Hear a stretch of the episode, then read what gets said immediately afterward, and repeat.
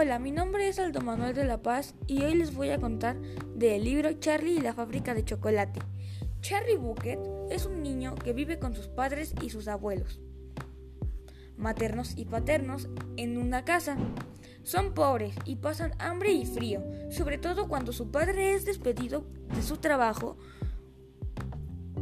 Charlie y su abuelo Joey sonan con visitar la fábrica de chocolate de Willy Wonka, que lleva años cerrada al público para evitar espionaje industrial y el sueño se hará realidad.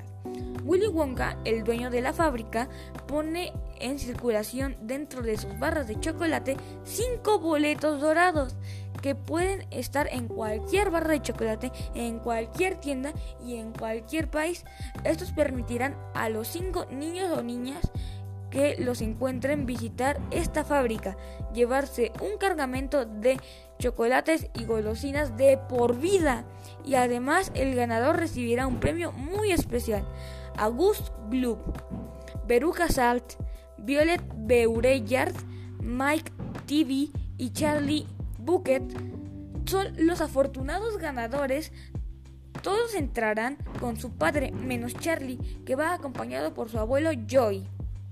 Una vez dentro, descubren junto a Willy Wonka un maravilloso mundo de chocolate y golosinas. Cada uno de los niños y niñas va saliendo de la fábrica a causa de manías, defectos y mala educación. August Blue no puede controlar la gula, cae en el río de chocolate y es absorbido por un tubo que lo lleva fuera del recinto.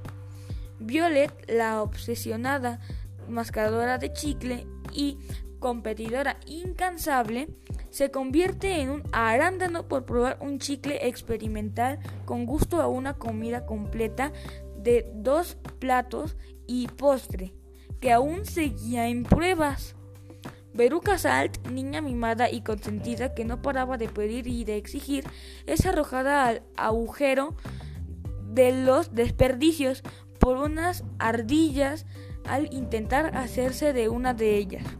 Mike TV, telespectador infatigable, es transformado en un pequeño personaje de televisión al que han alargar como un chicle para que vuelva a tener un aspecto mínimamente normal. Y por fin solo queda Charlie, el ganador. El premio es la fábrica. El señor Wonka se hace mayor y quiere un heredero. Charlie piensa que no podrá hacerlo porque su madre extrañaría a los abuelos y no entrarían todos en el ascensor de cristal.